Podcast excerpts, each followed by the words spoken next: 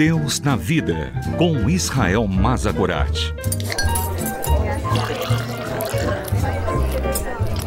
Olá, eu sou Israel.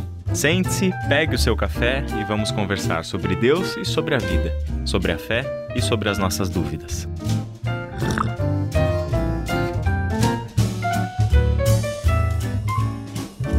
Que imagem te vem à mente quando você pensa em Deus? Eu sou Israel Mazakorati, este é o Deus na Vida e este é o assunto da nossa conversa de hoje. Talvez a palavra Deus remeta-nos a imagens muito estranhas. Imagens de um ser, talvez de idade avançada, com uma longa barba branca, sentado em um trono, ou talvez em umas nuvens, vagando pelos céus, completamente diferente das imagens divinas provenientes da Bíblia. É, é interessante pensar nisso. Essa imagem que associa Deus a um velhinho já de idade, com aquela barba longa e branca, vestindo uma túnica branca e etc., é uma imagem que não provém das Escrituras. Todas essas imagens vêm, sim, da história da arte, de representações em imagens por meio de filmes e etc. No entanto, o Deus da Bíblia nos permite pensá-lo de uma outra forma.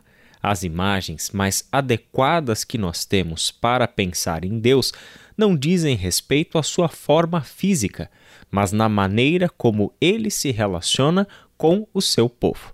Pois é, uma dessas imagens que eu considero das mais bonitas e significativas é a imagem do Deus libertador, lá do livro do Êxodo encontramos no Êxodo certamente um grande embate entre poderes: o poder do Faraó e as divindades do Egito, e o poder do Deus que estava se revelando naquele contexto, o Deus criador dos céus e da terra, que, com forte mão, interviu na história do seu povo dentro do Egito e os tirou daquela terra da escravidão por intermédio de diversos sinais miraculosos mas tem uma outra imagem, um pouco mais singela e mais próxima do nosso cotidiano, que nós encontramos, por exemplo, no capítulo 12 do livro de Êxodo, quando Deus anuncia a morte dos primogênitos do Egito e institui a primeira Páscoa. É interessante porque neste capítulo, e eu vou ler apenas um versículo e meio, capítulo 12, versículos 14 e 15, parte A do livro do Êxodo, em que nós encontramos o seguinte: Este será um dia a ser recordado. Todo ano, de geração em geração, vocês o celebrarão como festa especial para o Senhor. Essa é uma lei permanente. Durante sete dias comerão pão sem fermento. O texto prossegue com todos os detalhes que instituem uma festa, uma grande celebração, a celebração da Páscoa. Sete dias comendo pão sem fermento. Instituição essa que vai ter todos os detalhes de cardápio mesmo, para que este povo comesse como consagração de um dia, um dia memorial, um dia a ser recordado e ao recordar desse dia eles vão se lembrar que quem deu a receita do prato da festa foi o próprio Deus.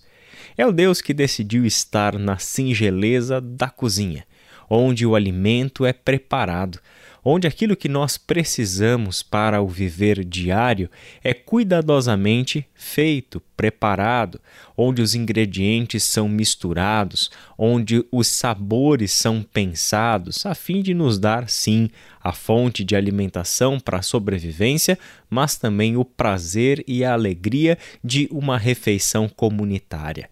É o Deus que, ao mesmo tempo, demonstrava todo o seu poder e soberania ao libertar este povo da dura servidão na terra do Egito, estava também no meio do seu povo, ordenando para que este povo lhe celebrasse uma festa.